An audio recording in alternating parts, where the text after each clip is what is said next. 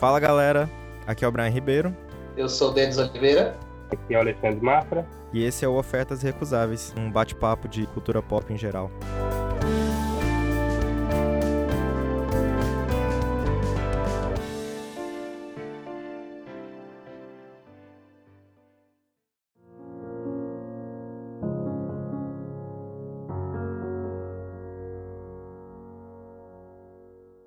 Então, esse é o primeiro Ofertas Recusáveis. É um podcast. Esse é o nosso primeiro teste. Eu e alguns amigos meus, que vocês vão estar conhecendo durante esse programa, sempre conversamos a respeito de filmes, cinema, quadrinhos e tudo mais. E eu sempre tive um desejo de transformar isso em um programa, em geral, de alguma forma. Podcast é algo que está em evidência no momento, e então eu decidi trazer os meus amigos para essa brincadeira. Tá aqui comigo o Denis Oliveira. Padrinho, fala um pouco de você aí, quem é você, o que, que você está fazendo aqui. Bom, você já deu um spoiler, né? Eu sou o padrinho do Brian. É, e eu acredito que muito do que o Brian é e do que o Brian gosta é tudo culpa minha, né? Porque fui eu mesmo que levei o Brian, apresentei o Brian ao cinema levava ele de mão dada desde pequeno, assistindo, começando com filmes da Disney e depois para filmes mais cabeça, uns filmes mais bacana, mais inteligentes, de roteiros mais elaborados.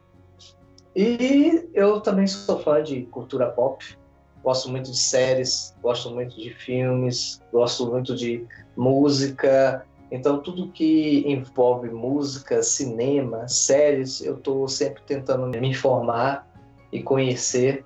O Brian teve a ideia de fazer o podcast, me convidou, me chamou, e aí, padrinho, vamos fazer? Eu falei, ué, eu estou sempre aqui tirando força, eu tô, tô dentro. Vamos, vamos ver, vamos ver o que vai dar, vamos ver o que vai, o que, que vai acontecer. E vamos lá. Vamos lá. Alexandre, quem é você e o que, que você está fazendo aqui também? Cara, eu tava ali dando banho no, no, bebê e só me chamaram e falaram, cara, parece aqui fazer falar uns negócios aqui sobre cultura nerd. eu sou Mafra, sou amigo desse cara aí de algum tempo. É interessante porque eu sou um pouco mais velho que o Brian, mas esse, esse garoto tem a cabeça assim muito lugar. A gente combinou demais com relação à, cultura pop em geral, na né? cultura nerd. E tô aqui, sou um nerd de 34 anos, casado, com filho recém-nascido aí quatro meses. Espero se aproximar de vocês aí através do podcast. Bacana, o mais. Como é que fala? Mais bem resolvido aqui do grupo. Mas a gente tem outras pessoas no nosso círculo aí também que a gente vai estar tá tentando trazer de tempos em tempos. A gente tem um, entre aspas, especialista em cada coisa. Então vamos estar tá tentando gerar o máximo de valor para quem estiver ouvindo daí do outro lado da linha.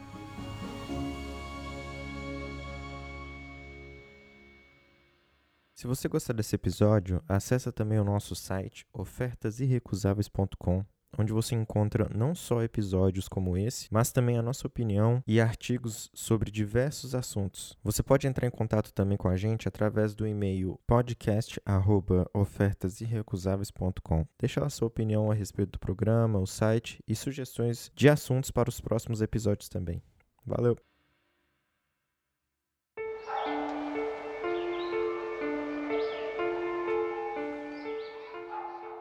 Como esse é o primeiro programa, vai ser só um, um teste mesmo, pra ver de qual que é, pra gente testar o formato. E eu decidi falar nesse primeiro programa dos melhores filmes de ações de todos os tempos. Na nossa opinião, é claro. Eu acho legal, porque assim, nós somos homens, e é engraçado que quando a gente é criança, a primeira mídia que eu acho que a gente é introduzido e que mais assim a gente começa amando é desenho, é animação.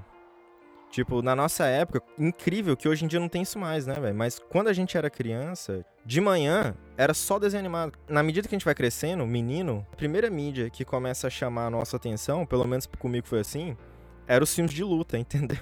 Era os filmes de ação.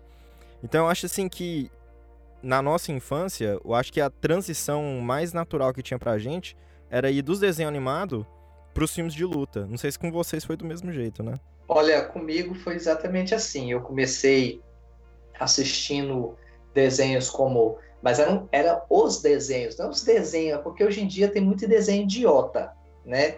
Que trata a criança como, assim, sei lá, a sensação que dá é que trata a criança como um débil mental, ou treina ela para ser um adulto débil mental.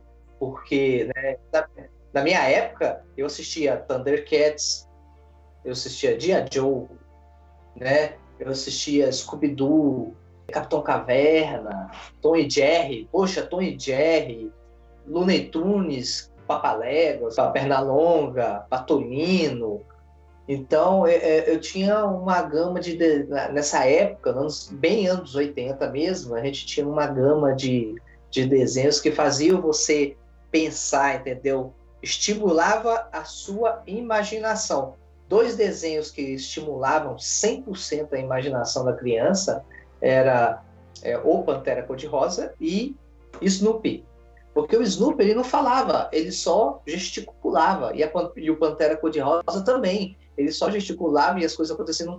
Uma criança, quer que a criança cresça é, com a imaginação lá em cima, é assistir Pantera Cor-de-Rosa. Olha, eu não sei nem se hoje os desenhos são idiota, mas a questão é que não tem desenho hoje em dia mais. Isso acabou. Entendeu? Pelo menos no Brasil, né? Mas, Mafra, dá aí o seu, o seu take.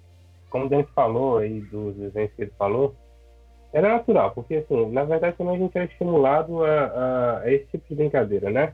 Na rua, que a gente brincava na rua, eram sentidos, né? De é, quando não era futebol, era, era alguma coisa que envolvesse movimento. O Denis falou do G.I. Joe. Cara, eu gostava demais de G.I. Joe. Eu, na época eu tinha boneco, nessa, desde essa época a indústria já vendia muito questão de brinquedos, era muito bom. Era muito bom você assistir, pegar os seus bonecos e tentar reproduzir aquilo, né? Como criança, ali você, você pequenininho. Aí, ó. Como é um podcast, eu só quero explicar que o, o Dennis acabou de mostrar um comandante cobra em Funko Pop aqui pra gente. Mas fala aí, Mafra. E é que nem o Brian começou a falar, era uma transição natural. Mas às vezes também mudava nesse sentido, porque aqui a gente tem meio que um consenso que a gente, além da ação, a gente continua também por outras áreas, né? ficção científica e tudo mais. É, alguns ficam só na ação e acabou, né? Tem gente que detesta ficção científica. Mas é uma transição natural, no mínimo isso, né? que a gente gostasse como homem de filme de ação.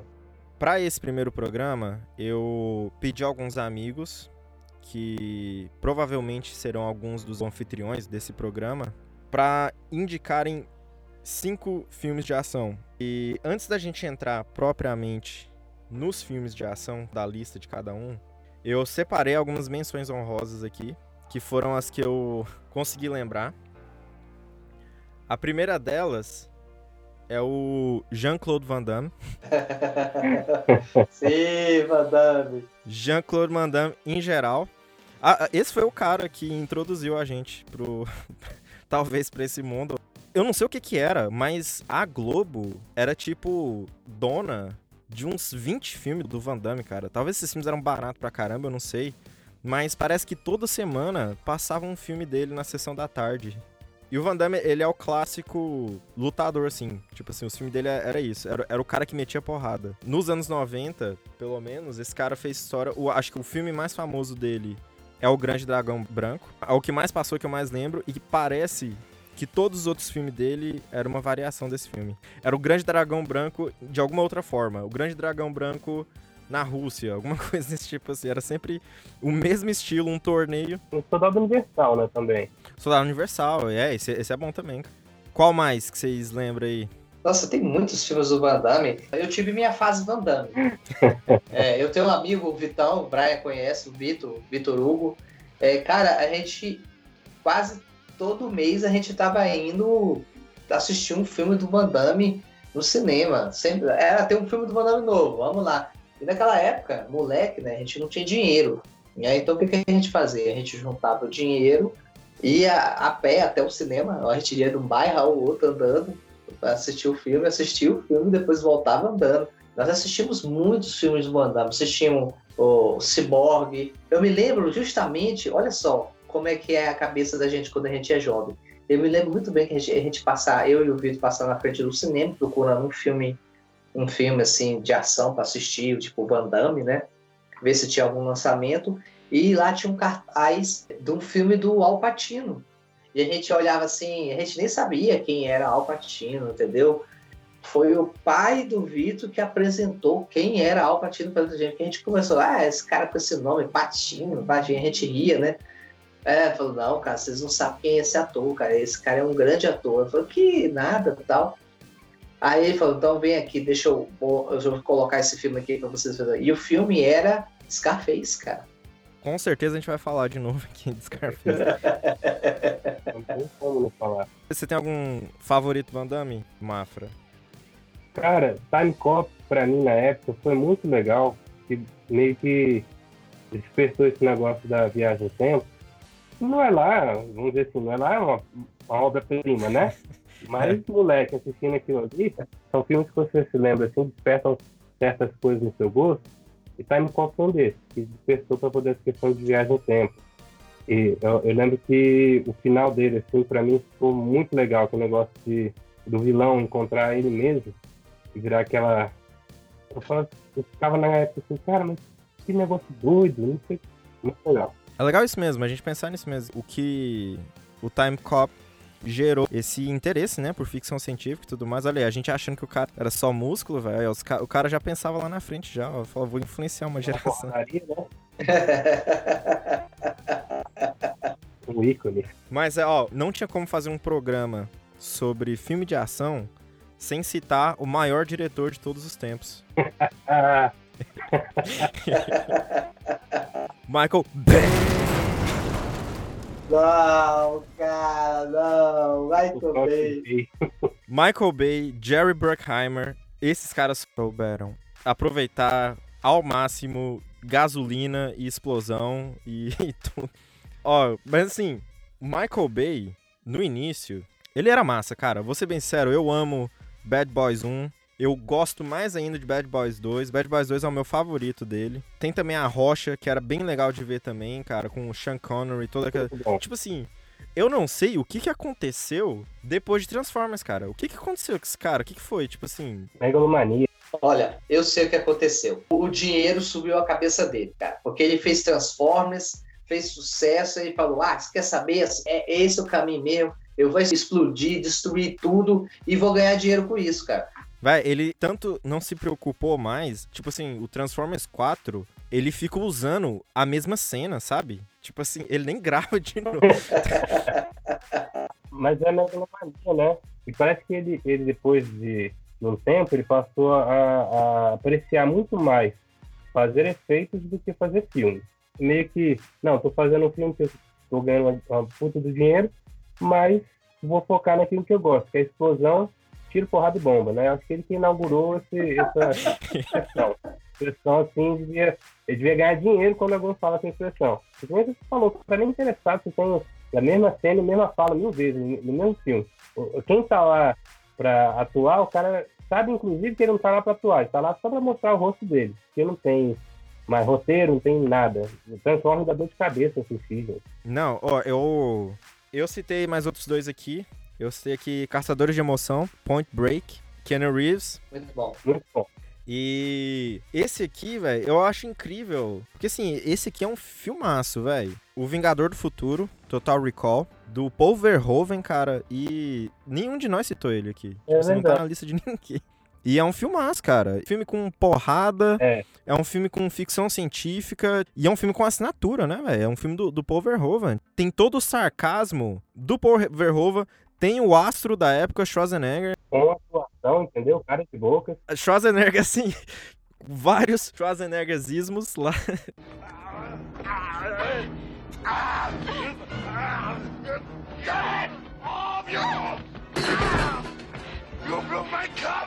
E ainda tem a Sharon Stone, cara. Oi, a Sharon Stone no ápice dela também, né, cara? Ali, ela era, ela era, como é que fala? A mulher.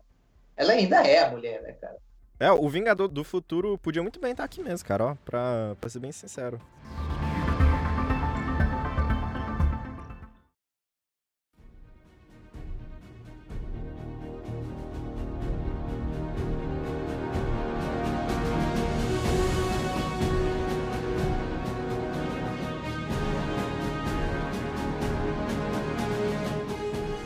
Vamos começar aqui a lista de melhores de todos os tempos. Em último lugar, com um voto, o Soldado Invernal. You just can't stop yourself from lying, can you? I didn't lie. Agent Romanoff had a different mission than yours. Which you didn't feel obliged to share. I'm not obliged to do anything. Those hostages could have died, Nick. I sent the greatest soldier in history to make sure that didn't happen. Soldiers trust each other. That's what makes it an army. Not a bunch of guys running around shooting guns. Last time I trusted someone, I lost an eye. Eu não vou nem dizer de quem foi esse voto. Não, eu falo aqui, fui, fui eu que votei mesmo. Eu acho que pra mim o filme tá aí. No dia que lançaram o Disney Plus, eu assinei. Desde que eu assinei, o filme da Marvel que eu mais me peguei, assim, revisitando, foi o Soldado Invernal, cara. Não só pelas cenas de ação dele, que são muito acima da média, cara. São as melhores porradas que tem. Só que eu acho ele um filme muito cabeça, sabe? Muito maduro, entendeu? Quando você começa o filme, que tem aquela cena que eles invadem aquele navio e aí mandam o Capitão América lá pra salvar a galera. Que o Capitão América desce, vai lá, mete porrada em todo mundo, quebra a galera. Na hora que acaba a missão, que o Capitão América descobre que a Viúva Negra lá tava pra pegar as informações da SHIELD, pra não deixar o Capitão América ver tudo mais, tem um diálogo do Capitão América e do Nick Fury, que o Capitão América chega dando um esporro no Nick Fury, assim, vai, como é que você me manda na missão? Eu não faço ideia do que os, os meus subordinados estão fazendo e tal, como é que você faz uma coisa dessa? Tipo assim, como é que eu posso liderar uma missão se os meus parceiros estão tendo missões separadas e tudo mais? E eu, eu fico pensando assim, velho, olha que diálogo, assim, impressionante, cara. Porque eu entendo o porquê que o Capitão América tá com raiva. E eu entendo também por que, que o Nick Fury faz isso, entendeu? Tipo assim, o Nick Fury pega e explica pra ele, velho, olha, a última vez que eu confiei em alguém, eu perdi um olho, você tá ligado? Eu tenho meus motivos pra estar assim, sabe? Ali eu entendo muito bem o motivo de cada um deles, essa linha de, de raciocínio, esse, diálogo, esse negocinho, eu ainda não vi em nenhum outro filme da Marvel. Por mais que eu goste dos dois últimos Vingadores, eu acho a ação, o combate corpo a corpo desse filme muito mais realista e a história muito mais realista de, de qualquer outro filme da Marvel. Olha, em matéria de combate corpo a corpo, da ação propriamente dita, eu concordo. Realmente a, a coreografia, as cenas de luta são muito bem feitas. Mas, assim, para colocar ele na lista dos cinco mais, eu diria que talvez ele tivesse na lista dos dez, né? Mas dos cinco, eu não, eu não concordo, não, porque tem outros filmes de ação que poderia ter colocado. Por exemplo, Kill Bill, eu colocaria no lugar dele, entendeu? Eu colocaria ele no. Porque a história de Kill Bill é, é muito boa, é muito boa. É, é filme de Tarantino, né? Tem muito sangue, tem muito exagero, mas assim, eu prefiro o Kill Bill. Eu tô vendo que você gosta mesmo de Kill Bill, viu? É pouco não, hein? é, na nossa lista, assim, só dando spoilers, a gente tem dois filmes de super-heróis só na, na, lista, né? Eu não coloquei nenhum porque eu separei na minha mente ação e super-heróis em, em, listas diferentes, entendeu? Eu concordo com o Brian que é provavelmente Inquisitação um dos melhores e, e história, né, da Marvel. Então, assim, é realmente muito bom. Mas eu, Alessandro, também não coloquei em, em lista nenhum de super-herói por isso, por separar na minha mente como coisa diferente, tá? E é legal, se você assistir os extras, você vê que as cenas de luta entre o Capitão América e o Soldado Invernal, elas foram de verdade. É o Chris Evans e o Sebastian Stan lutando ali de verdade mesmo. O Sebastian Stan, ele conta que ele ficou semanas, cara, treinando aquela movimento com a faca na mão, sabe? Depois desse filme, a Marvel meio que perdeu isso um pouco. Todos os filmes depois era tudo dublê. Todas as lutas você repara que é dublê. E você vê os caras fazendo a parada de verdade, dá, dá um peso muito maior, sabe?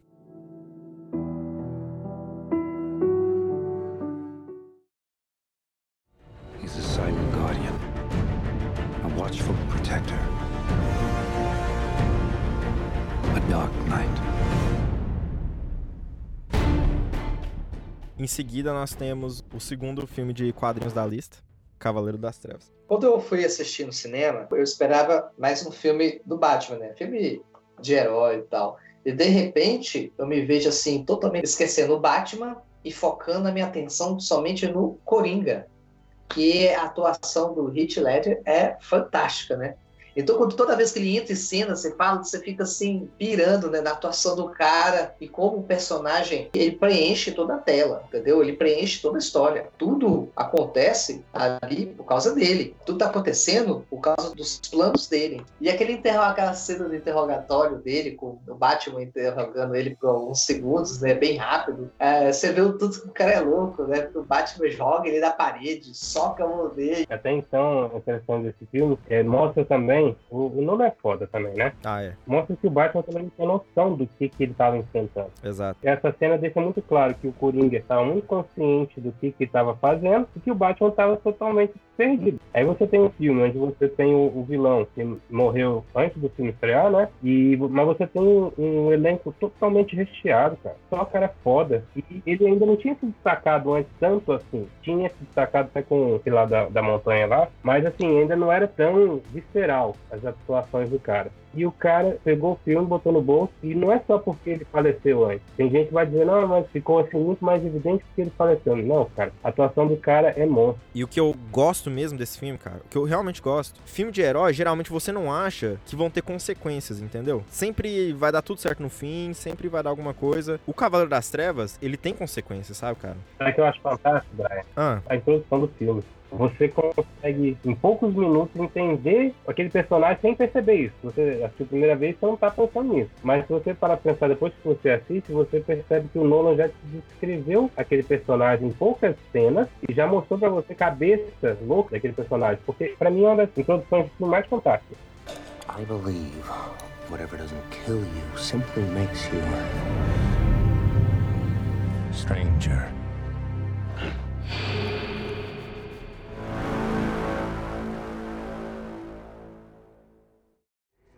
People keep asking if I'm back, and I haven't really had an answer. But now, yeah, I'm thinking I'm back. So you can either hand over your son, or you can die screaming alongside him! moving on, nós temos John Wick. Vamos lá, Mafra, você que colocou ele na lista, por que John Wick? Keanu Reeves não é o único que faz isso, mas assim, eu acho muito legal ver atores comprometidos ao ponto de que o cara treina pra fazer aquilo ali mesmo, não só a atuação, mas o físico, né? Na época do, do último filme agora, eu vi alguns vídeos dele treinando no stand de tiro, aquela movimentação toda que ele faz no filme, É massa. não é nada, é ele mesmo, né? Ele atira mesmo. É um cara que, esses dias que ganhou o título de melhor pessoa do mundo, né?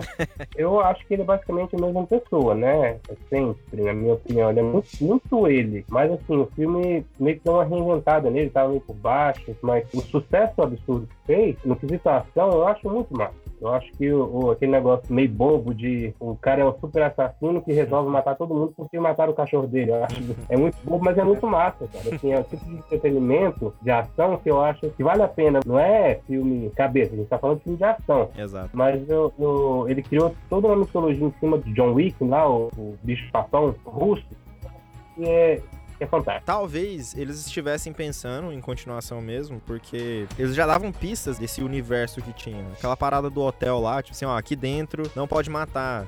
Tem as regras disso e disso. Ele já dá aquela pista, tipo assim, nossa, tem, tem algo maior aqui. E isso é uma das paradas que eu gosto no filme mesmo. A sinopse é meio fraca, mas eles compensam a fraqueza da sinopse com todas as cenas de ação mesmo. sabe? É legal que ele, o, ele é dirigido por dois ex-dublês. Parece que eles pararam, viraram pro outro e falaram assim: qual que é a desculpa que a gente pode dar pra esse cara matar meio mundo de gente aqui? Eu não voltei nele, eu concordo que ele é um bom filme pra você assistir. É um filme pra você ir no cinema, assistir e não levar a sério, né? Só ir lá curtir, assistir as cenas, né? As cenas de tiro, as coreografias, as lutas de faca, de, de não seja do que for pra tentar matar ele ou ele matar as pessoas. Eu concordo que ele é muito bom assim para entretenimento. Você vai no cinema, você paga o ingresso, assiste, mas não é um filme que eu vou falar, vou, vou chegar em casa e vou falar, eu vou comprar aquele filme, eu quero aquele filme para eu ter em casa para eu sempre assistir.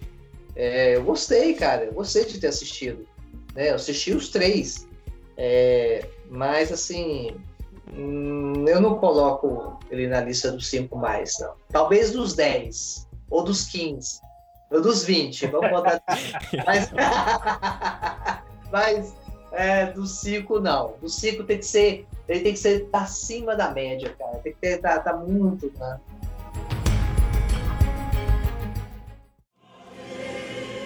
Crom. I've never prayed you before. I have no tongue for it. No one, not even you will remember if we were good men or bad, why we fought, or why we died.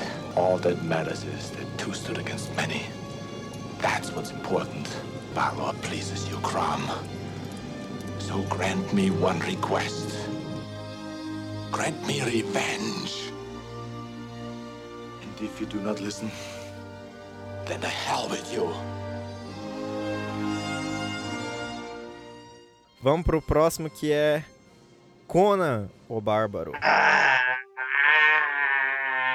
Eu tenho um histórico muito grande com Conan. Conan o Bárbaro. Foi exatamente o primeiro filme que eu assisti no cinema. Aconteceu o seguinte: minha mãe queria muito assistir esse filme, mas ela não tinha com quem me deixar. Ela falou: Poxa, é, pra, é censura 18 anos, e aqui no Brasil era bem na época da ditadura. Então a censura tinha a polícia na porta do cinema. O primo do meu pai era gerente desse cinema. Esse cinema nem existe mais aqui em Anápolis. E ele falou para ela ligou para ele e falou: Não, vem que tem uma portinha aqui do lado, você entra pela portinha do lado. Você compra o ingresso e entra aqui, tal. Seu menino é pequeno, não vai pagar. Eu tinha 5 anos de idade, cara. Cono Bárbaro, primeiro filme que mostra a cabeça arrancando. E a, assim que eu entrei dentro da sala de cinema com a minha mãe, de mão dada com a minha mãe, as pessoas ficaram assim, nossa, tem uma criança aqui entrando aqui e tal. E a primeira coisa que, que me chamou a atenção foi aquela tela gigante que eu achava que era uma televisão. É igual eu quando eu fui no cinema a primeira vez. É, não, né? Você tem aquela sensação, nossa, que televisão enorme, cara. E aí o filme começa e já tem aquela cena fantástica no começo com o James Earl Jones olhando para a mãe do Conan, né, o Tussadum. Aí ele se vira, você acha que ele não vai fazer nada, de repente ele vira de uma vez e arranca a cabeça dela. Aí um menino de 5 anos vendo aquilo pela primeira vez, você fala assim, meu Deus, que gente louca, mata os outros, né, para fazer filme. Depois a sua mãe explica que é tudo falso, é tudo boneco e tal. E aquilo me chamou. Aí que eu fiquei apaixonado mesmo pro cinema. Eu queria voltar no tempo para ver aquele filme de novo do cinema com aquela turma, daquela, daquela noite daqueles. Você viu Conan o Bárbaro, Alexandre? Quando pequeno, não. Quando pequeno, essa experiência de cinema eu tive com um filme um pouquinho mais aterrorizante que foi Alien. Ah, bacana. Mas é uma outra conversa. é, cara, eu sinceramente tenho, tenho um negócio de carinho com o Schwarzenegger. Eu acho ele fantástico. Eu, eu acho que eu consigo ter espaço para todos os filmes dele, os piores possíveis, dentro da, da, minha lista de melhor de alguma coisa. Eu acho que ele é fantástico, mesmo sendo ruim, ele é bom. É, quando, ele é, quando ele é péssimo, ele é, ele é ótimo. É, como não estaria na minha lista também. Não teve porque não tive que escolher, às vezes penso naquele momento ali alguma coisa está mais fresco ou que realmente assim, tem uma história íntima maior, mas estaria na lista também. Cara, é verdade. Também gosto muito do Conan. Eu acho ele memorável mesmo. Eu amo a trilha sonora dele. É maravilhosa.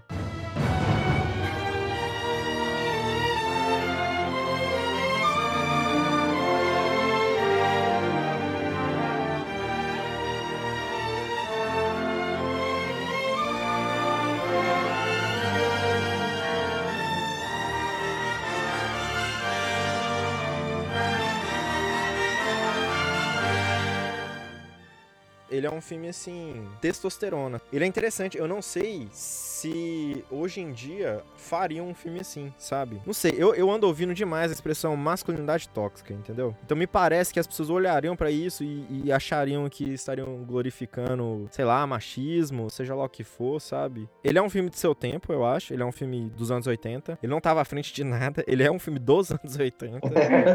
e eu acho que por isso que, acho que eu não sei, por isso que a gente gosta tanto dele assim ainda. Eu votaria para fazer o remake dele exatamente naquela história. Eu não, considero esse um filme de macho, não. Por quê? Porque assim no começo, ah, logo no começo, você mostra que Conan, ele foi escravizado, cara. Ele foi torturado, ele foi jogado na arena para matar outros caras, entendeu? Então ele cresceu, só tinha isso, né? Só tinha dois pensamentos: sobreviver e se vingar. Testosterona. O que é melhor na vida, Brian? Conan! What is best in life?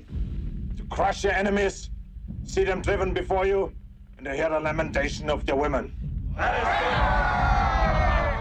Então, isso aí é testosterona, essa frase aí. Não, mas é a frase do Conan, do quadrinho. Essa frase tá lá nos quadrinhos. Então, se você for fazer Conan daquele jeito, então é melhor não, não fazer, que nem esse, esse famigerado Conan aí com o Jason Momoa. Ele até se encaixava no, no- no personagem. Nunca vi esse filme e não vou ver. Não veja, porque, nossa, é um fracasso. Se for refilmar pra contar a mesma história, não precisa refilmar, né, cara? É só revisitar a mesma história. E você vê o filme de 82, né, cara? A gente falou do, do Schwarzenegger também lá na menção honrosa. O filme do. Vingador do Futuro. Esse remake aí que fizeram, totalmente desnecessário. Filme fraco. Eu acho que concordo com você. Não tem necessidade de você rever a mesma história, só que com, com atores diferentes. Não, You calling me crazy? You think I'm crazy? Yeah, you want to see crazy? I'll tell you. Gun! Raj, meet your new partner.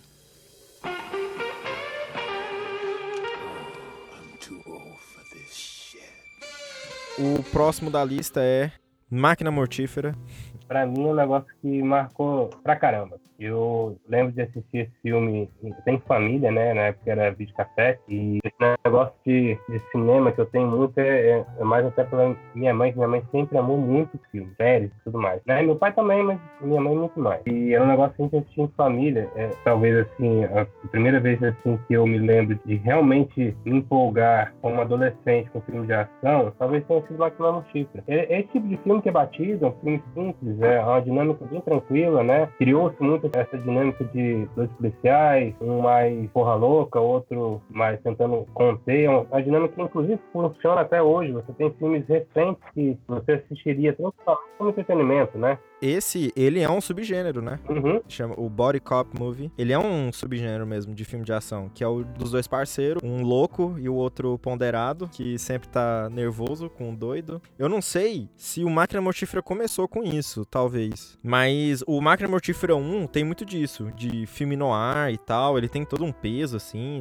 O Mel Gibson é meio suicida mesmo e tal. Tem todo um, um negócio assim. Tem um- uma trilha sonora com um saxofone. Sim, é que nem a gente tava falando sobre os melhores filmes, eu pensei algo que me marcou e também tem marcado. Eu também não, não tenho certeza se ele inaugurou esse tipo de subgênero, mas com certeza ele estabeleceu. Então, a questão emocional para mim, assim, o sentimento de assistir em família e tudo mais, para mim conta bastante. E por isso que ele entra no meu- na minha lista. Eu acho ele consistente. É uma das franquias mais consistentes que tem, porque os quatro são do mesmo diretor e são os mesmos atores o tempo todo, sabe? E é legal que assim que os atores filme após filme, eles foram entrando. Quando chega no 4, cara, ele é um assemble, porque No 4, você tem o, o, o Mel Gibson e o Danny Glover, que são os principais desde o 1. Aí no 2 entrou o Joe Pesci. Aí no 3 entrou a René Russo. Aí no 4 entrou, entrou o Chris Rock. No 4 você já tem isso. E no 4 você ainda tem um vilão, que era o Jet Li ainda. Cara, um baita elenco. Pros anos 90, cara, isso era um baita elenco. Eu gosto de Máquina Mortífera, sempre gostei do, do- desde o primeiro. Eu acho que eu voltei, eu acho que eu não, não voltei em Máquina Mortífera. Não, eu não, não, não voltei porque eu, eu tinha outros filmes em mente. Mas assim, eu concordo, concordo de colocar no- os cinco maiores filmes de ação. O roteiro também é bem ela, se você olhar a história, ela é bem, é bem escrita mesmo. Deve ser porque sempre foi, é, foi feito pelas mesmas pessoas. Então acho que é por isso que funcionou. Eu acho que é dos últimos filmes que a gente vai ver que é, é- é as mesmas pessoas sempre de direção, produção, porque no, no momento em que eles decidiram diversificar, não, não vou, é porque se você usar o mesmo diretor, lá quando chegar no final, você vai estar pagando muito caro para esse diretor. Então a, a indústria, eu acho que decidiu seguir um outro caminho que acabou estragando os filmes, entendeu? O dono desses filmes é o Joel Silver. E o Joel Silver vai aparecer mais tarde aqui na lista. De novo.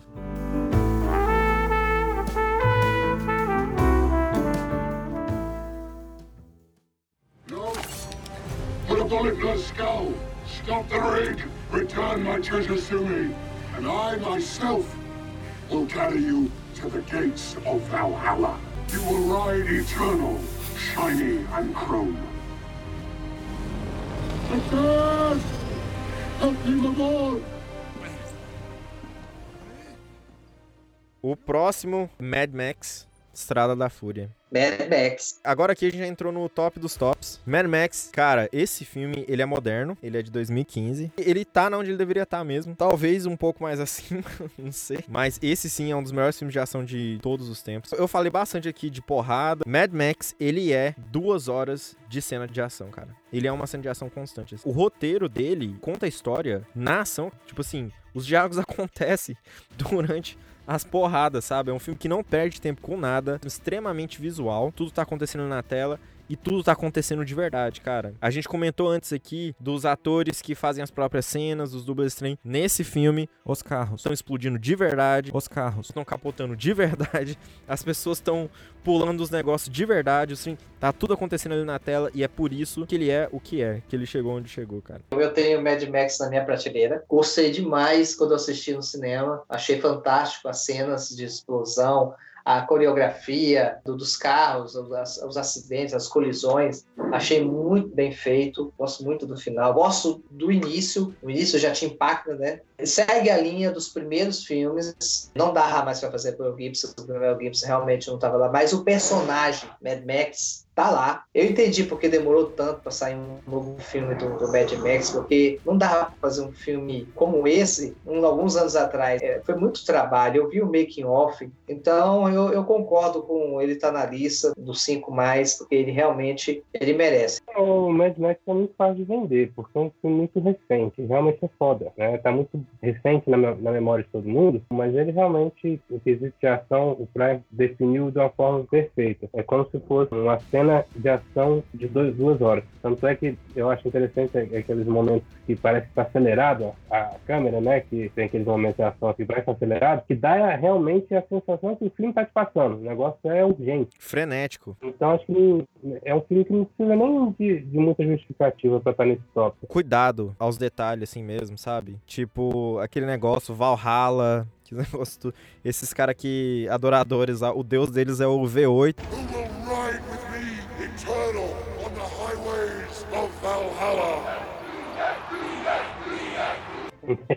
É muito assim, muito bem feito mesmo. Um universo muito bem construído. Que, que exemplo, ó, George Miller, que bom que demorou o tempo que demorou. Porque eles entregaram aquilo que a gente queria mesmo. O filme é quase uma ópera. Maravilhoso, cara. Eu acho que a parte mais louca do filme é aquele cara que vem toda hora no carro tocando guitarra e sai fogo da guitarra.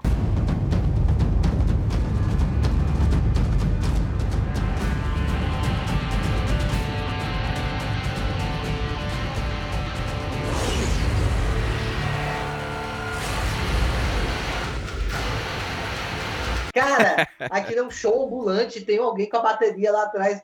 Cara, e, e, faz parte do trilha sonora. É uma parada tribal mesmo. É a tática de guerra antiga. Inclusive, você faz com que a sua força pareça até maior do que é. Ao longo de toda a história, os grandes exércitos usavam técnicas semelhantes. Reproduzir isso, já que a humanidade voltou a ser tribal, realmente faz muito sentido. Come out to the coast, we'll get together, have a few laughs. Do you really think you have a chance against us, Mr. Cowboy? Yippee-ki-yay, motherfucker. Agora, top 3. O primeiro com 4 votos. Nós éramos 5 votantes. Duro de Matar. Um. O melhor filme de Natal de todos os tempos. Eu não assisti Duro de Matar no cinema. Quando ele estreou, era, eu acho que era muito jovem, então eu não tinha nem quem, quem me levasse no cinema, nem quem soubesse desse filme para poder me levar. Eu tive o primeiro contato com Duro de Matar foi na locadora. Aluguei e assisti. Realmente adorei o filme. Eu conhecia já o Bruce Willis daquela série, A Gata e o Rato, né? Não denuncia a tua idade, não, cara. eu, assisti. eu já era fã ali daquela série. Eu assistia. As pessoas já estão calculando aí quantos anos eu devo ter, porque, pô, cara. Aí as pessoas não botavam fé, né, dele de como, como um ator de, de, de ação, né? Talvez seja por isso o sucesso do filme, que a gente pega um cara totalmente comum e põe numa história de ação. E aí a história de ação ficou mais verossímil, porque é um cara comum, normal, que tem que fazer alguma coisa para salvar todo mundo. O filme é de 88. Nessa época, só tinha Brucutu, entendeu? O Rambo com a metralhadora na barriga vinha e matava galera. Pois é. O Schwarzenegger, a mesma coisa. Agora, quando o John McClane aparece, ele não é tão bombado quanto o Stallone e o Schwarzenegger. É magrelo, cara. É magrelo. O John McClane, ele tinha medo de avião. Ele era o homem comum, cara. Ele tá o filme inteiro descalço. Quando chega o final do filme, ele tá coberto de sangue. O John McClane, John McClane dos três, três primeiros filmes, né?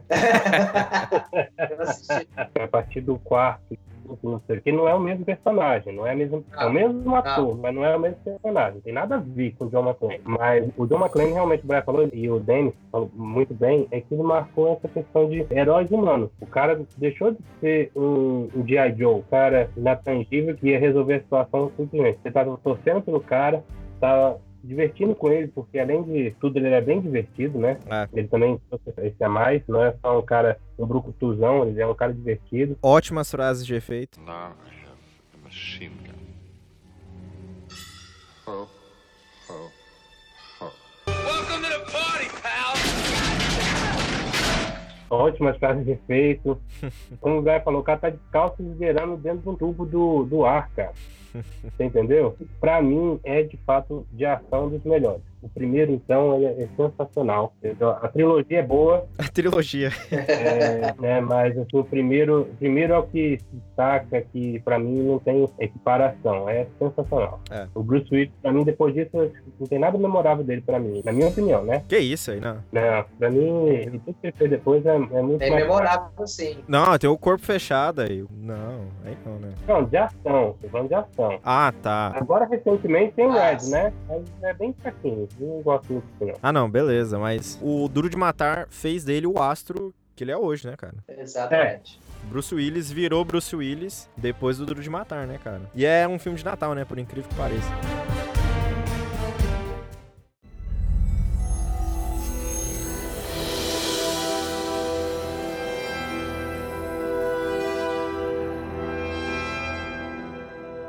O próximo da lista, com quatro votos também, só que esse tava mais acima na lista de todo mundo, é o Matrix. I know Kung Fu. Show me. Matrix foi o que eu mais escrevi, coisa a respeito dele na nossa pauta aqui, foi uma folha inteira. Se tem um filme que mudou mesmo, a gente fala aqui Duro de Matar digitou como seria um filme de ação dos anos 90, Matrix ele mudou a maneira de se fazer filme de ação e de fazer filme em geral, sabe? Depois de Matrix, todo filme tinha gente voando. Bullet Time. Mudou, entendeu? Completamente a maneira de se fazer cinema. Esse aqui é o segundo filme da lista do Joel Silver. Antes de falar do filme, eu queria falar pra você que é milênio ou é bem novinho, que não sabe o que é Matrix, a gente já tá num ponto que existem muitos. É verdade, né, cara? Assista, pelo amor de Deus. Você que gosta de John Wick, gosta do Keanu Reeves e tal, melhor pessoa da, da história. Cara, 99, eu era adolescente. Então, é aquela época onde os hormônios estão fervilhando, né? Nessa época, a gente morava numa cidade interior, com- assim como hoje em dia que eu moro no interior de Goiás, na época a gente estava no Nordeste. Então, não tinha cinema próximo. Então, a gente ficava mais por conta de videocassete. Cara, assisti o filme a primeira vez, minha cabeça pirou. O filme é tão foda que o filme ele te faz pirar a todo momento. E quando chega no final, que você acha que você pirou o suficiente, o cara para as balas. Como assim? Mais alguma coisa? É sensacional. O restante veio só para contar a história, nem, nem, vamos dizer assim, não, não teria menções muito elaboradas para próximos, só a questão de terminar a história, mas o primeiro, meu irmão, É legal assim. A gente mais novo mesmo assim, o que mais chama atenção são as cenas de ação. E o Matrix, ele tem isso, né, cara? Ele tem kung fu de verdade, todas as cenas assim são bem coreografadas, tudo maravilhoso e tal. E tem uma coisa que é interessante, tipo em estrutura de roteiro, tem esse negócio que chama exposition, que basicamente seria exposição. Tem filme que quando eles usam isso, eles usam isso sem saber usar direito, entendeu? Geralmente eles colocam um personagem no filme só pra tá fazendo pergunta e pro outro tá te explicando tudo. E isso é ruim, entendeu? Isso é paia, sabe? Quando você não sabe fazer direito, faz desse jeito. O legal do Matrix, tipo, se ele seguir a estrutura de cinco atos, ele passa os dois primeiros atos fazendo a gente se perguntar: o que, que é isso? O que, que é aquilo outro? Ele vai instigando a gente tanto assim que quando chegar a hora de explicar pra gente tudo que tá acontecendo, você não tá nem aí do jeito que eles estão explicando. E aí ele pega e explica pra você assim, mastiga pra você a parada e fica bom mesmo assim, sabe? É muito massa quando ele acorda no mundo real que você tem todo aquele visual, aquela coisa cyberpunk, assim, sabe? Ele começando a entender e você entendendo, como espectador aqui, entendendo o que, que tá acontecendo, que o, o mundo real é aquilo, que é coisa diferente. Olha, eu cometi um erro com esse filme. Eu tive a oportunidade de assistir esse filme no cinema. E eu simplesmente não fui, porque o título não me chamou a atenção. Tava escrito Matrix. Aí eu, aham, Matrix, o que, que é isso? Matrix. E aí eu não entendia, tinha um monte de jovens, uma fila enorme. Eu falei, todo mundo vai assistir esse filme? Eu via propaganda na TV, mas não me chamou a atenção. Quando o filme finalmente chegou na locadora, eu aluguei e me arrependi muito de não ter assistido aquilo no cinema. Eu perdi o primeiro Matrix no cinema. Agora, o segundo e o terceiro eu assisti. É, eu levei você, Brian? Hum, levou, foi. Fomos juntos. Foi, né? É, fomos juntos, né? Você lembra do tamanho das filas, né?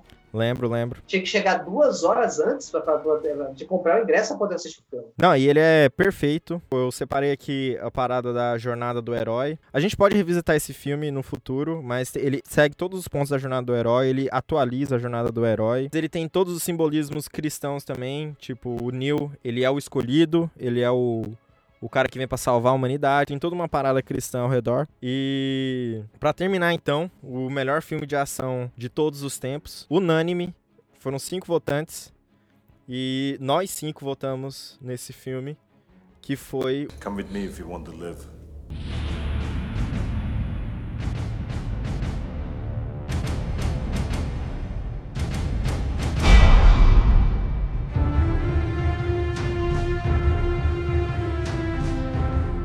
O Exterminador do Futuro 2. Esse eu vi no cinema, esse eu posso dizer que realmente ele é o filme de ação, porque tem toda uma mitologia, né, por causa do, do herói, John Connor, que tem a guerra no futuro, e as máquinas enviam a máquina para exterminar ele no passado, e a mãe prepara o filho para ser aquele homem que vai salvar a humanidade no futuro, e ela também é uma puta de uma mãe, entendeu? Porque a mulher é foda. Schwarzenegger de novo. Schwarzenegger de novo, Linda Hamilton, James Cameron. E eu simplesmente odiei o fato desse último filme Senador do Futuro. Não recomendo pra ninguém. Não, não, não vamos. Não, não, não. Vamos estragar a conversa, não. Já que a gente tá passando direto, a gente não precisa nem entrar nesses aí. Não, não assisto, não assisto. Não vamos estragar nosso dia, não. Cara, é sensacional como um filme onde o cinema era muito macho, testosterona, e tem uma personagem foda como a Sarah Connor. Quando a gente fala aqui pra não estragar o nosso dia falando do, do novo, que tentou se renovar, não sei o quê, você ignora o fato que eu vi a declaração lá do. do... Não, vou falar sobre o filme, não. não, vou falar sobre dois. Vamos voltar aqui. Não, pelo amor de Deus. É muito foda. A, a Sarah é muito foda. E você escreveu um negócio que talvez você, não sei se você vai falar, é que você começa o filme sem, sem, sem saber quem é quem. Exato. Né? Porque assim, é, como eu era muito pequeno quando teve o primeiro, então o primeiro pra mim não ficou tão marcado, era, era criança. Mas ficou marcado o Schwarzenegger, aquela cara dele de, de poucos amigos, né? Exato. Ele reaparece, só que agora. Cara. E não era uma época de internet. Schwarzenegger, ali, pra mim, ele é o ato do cinema de ação, ou I'll be back. I'll be back. Hasta la vista, baby. Recarregando a 12, assim, girando a arma. Você tem ali a ficção científica, a viagem no tempo. Você tem, assim, é um filme realmente. Tem tudo que a gente poderia querer no filme de, de ação e, e tudo mais, sabe? O robô que aprende o que, que é amar, tá ligado? No final do filme. Eu acho massa, porque o James Cameron, aqui, cara, é quando a gente vê a genialidade dele. Em 1991, o Schwarzenegger, ele já era o astro, entendeu? Já tinha vindo Predador, já tinha vindo Comando. Ele era o Schwarzenegger. O agente do Schwarzenegger tinha falado pra ele assim: Ó, oh, Schwarzenegger a partir de agora, você não pode mais ser vilão de filme. Porque vilão de filme não vira aço. A partir de agora você vai ser só mocinho, tá ligado? Então, quando chegou na época de fazer o Exterminador do Futuro 2, o Schwarzenegger já tinha isso, ele não podia mais ser vilão. A Linda Hamilton, quando foi chamada a fazer de novo, ela virou e falou assim: Ó, eu vou fazer o filme, mas só se eu não for mocinha mais. Só se eu for independente. Olha o tanto que o James Cameron, ele é um gênio mesmo, porque ele pegou essas exigências e incorporou no filme, tá ligado? Então isso que o Mafra tava falando, que no começo você não sabe quem é quem, quem é, quem é mocinho, quem é vilão. Até nisso ele pensou, já que eu tenho que fazer o Schwarzenegger bonzinho agora, deixa eu fazer então uma caça de gato e rato aqui, pra ir pá. Get down. Você ter a surpresa, nossa, ele que é o mocinho agora, ele que veio para proteger. Aí você pega a Linda Hamilton, a Linda Hamilton, ela tá sarada, cara. Ela tá, tipo assim, a Sarah Connor, ela é outra, outra personagem. Ela não é a mesma Sarah Connor do primeiro filme. O que mostra a evolução dela também e tudo mais, cara. Pra finalizar, o que tinha de melhor também era que a trilha sonora do filme é do Guns N' Roses. Guns N' Roses, que tava no topo da lista daquela época. Tem o um videoclipe. Tem o um videoclipe deles, cara. Eles eram o número um da época, num melhor filme de ação que existe, então, mas. Tudo, tudo contribuiu aqui. Mas então, galera, é isso aí. Muito obrigado. Esse foi o primeiro Ofertas Recusáveis. Os melhores filmes de ação de todos os tempos, na nossa opinião. E é a nossa opinião que importa mesmo. Então, é isso aí. E assistam esses filmes, esses cinco da lista que a gente mencionou, assista. Você não vai se arrepender. Assistam, assistam.